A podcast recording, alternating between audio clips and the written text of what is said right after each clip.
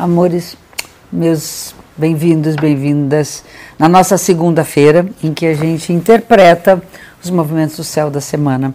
Sempre começando pela fase da lua, que tem sido um mantra para a gente, e que nessa semana ela é lua cheia a partir de sexta-feira passada, vai valer até essa próxima, esse próximo sábado, quando entra a lua minguante, então a semana inteira vai ser é, tratada como uma lua cheia. Essa lua cheia acontece com o Sol no signo Leão e a Lua no signo de Aquário. O mantra da semana é amor. Aquário e Leão é considerado o eixo do amor. O leão é hum, amor que parte do coração, é a capacidade que a gente tem de se apaixonar, de estar de bem com a vida, de curtir, viver e ser o que se é. E Aquário é o amor coletivo, é o amor solidário né, que a gente distribui para todos os seres humanos. Então a vibração da semana é a vibração do amor. O importante nessa lua cheia é o equilíbrio do amor por si, pelo, pelo fato de ser quem se é, exaltar suas próprias potências, aquilo que lhe é singular, e por outro lado, no signo oposto, nós respeitarmos as diferenças e amarmos as diferenças, sermos capazes de eh, acolher o outro como ele é e assim desenvolver o espírito solidário, o equilíbrio entre o eu e o coletivo. Então, essa é a nossa vibração e o mantra da semana.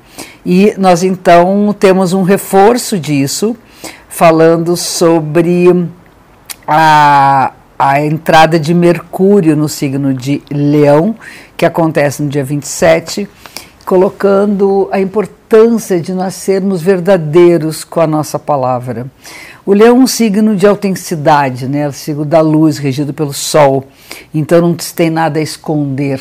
Então, Mercúrio no leão significa que nós podemos não esconder o que nós pensamos, nós podemos falar de uma maneira direta, honesta e firme naquilo que nós pensamos e naquilo que nós somos. Evidentemente que isso não nos dá o direito de machucar ninguém, nem de desconsiderar o que o outro pensa ou quer. Temos aí uma coisa também interessante, porque o Júpiter que se encontrava até o dia 28, vai se encontrar até o dia 28 no signo de Peixes, ele retrograda para o signo de Aquário no dia 28. E isso é uma. É assim, está faltando alguma coisa ainda no nosso coletivo que a gente não entendeu direito, que é preciso dar as mãos todo mundo, que nós precisamos ser solidários, que a gente tem que estar tá distribuindo amor por todos, que nós não estamos sozinhos, que não adianta pensar só na gente. Não é essa coisa, minha liberdade não interessa hum, em relação à liberdade do outro, a nossa liberdade é responsabilidade com o outro então a gente tem que resgatar alguma coisa. O retrógrado significa que está faltando ainda alguma coisa que ficou para trás. E depois, então, quando ele entrar em peixes, daqui a alguns meses, ele vai então seguir sua carreira num signo da espiritualidade. Mas por enquanto a gente vai tentar resgatar o que ficou faltando. Cada um de nós não ajudou um amigo, não colaborou, não participou, não doou o que tinha, não dividiu suas coisas. Enfim, eu acho que essa demanda ela é muito importante no ano que a gente está vivendo. Depois, no meio da semana, a gente tem dois aspectos tensos. São praticamente, praticamente o meio da semana, ela é uma semana que tem uma energia tensa, uma que é a dificuldade de a gente fazer uma conexão com as pessoas que a gente gosta, meio que linhas cruzadas, meio que linhas truncadas, quando você está ali para encontrar o outro não está, o outro é, quer te ver e você não consegue, é, as, as, os, o receber e dar amor também não corresponde ao que a gente espera, às nossas expectativas. Isso gera um grau de tensão e muitas vezes um grau de uh, intolerância. Então, nós temos um aspecto tenso entre Vênus e os nodos lunares, que significa que a gente está meio fora de prumo afetivamente com o nosso propósito espiritual. Então, que a gente tem que pensar que amar faz parte de um, um caminho de evolução e de crescimento espiritual. E o outro aspecto é um aspecto tenso entre Marte e Júpiter, que significa intolerância, aquele uma impaciência do cão. Então já não está fácil conectar. E ainda por cima a gente está explodindo ou está levando paulada, sabe? Então E é bom a gente evitar roda de colisão, evitar também discussões em que não leva a lugar nenhum, intolerância de pensamento, intolerância de credos, de crenças. Isso tudo pode nos dificultar muito nossas relações.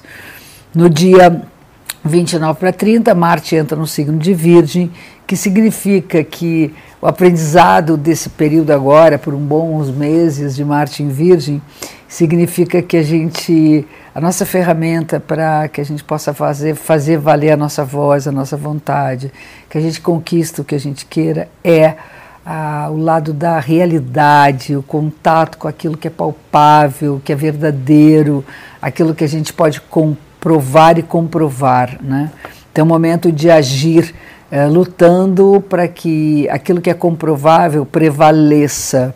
É uma época também que é importante dispensar nossa energia para organizar, organizar nossas coisas, organizar a cabeça, organizar a casa, a vida, nossas relações, porque isso facilita muito o nosso acesso a tudo. E aí, no final da semana, a gente tem, uh, volta a ter uma melhor conexão com os propósitos. Então, ok, estava havendo desencontro, a gente toma consciência que cada um tem um caminho e que se eu buscar o meu caminho, quem sabe eu esteja mais apto para encontrar-me com o outro no seu próprio caminho.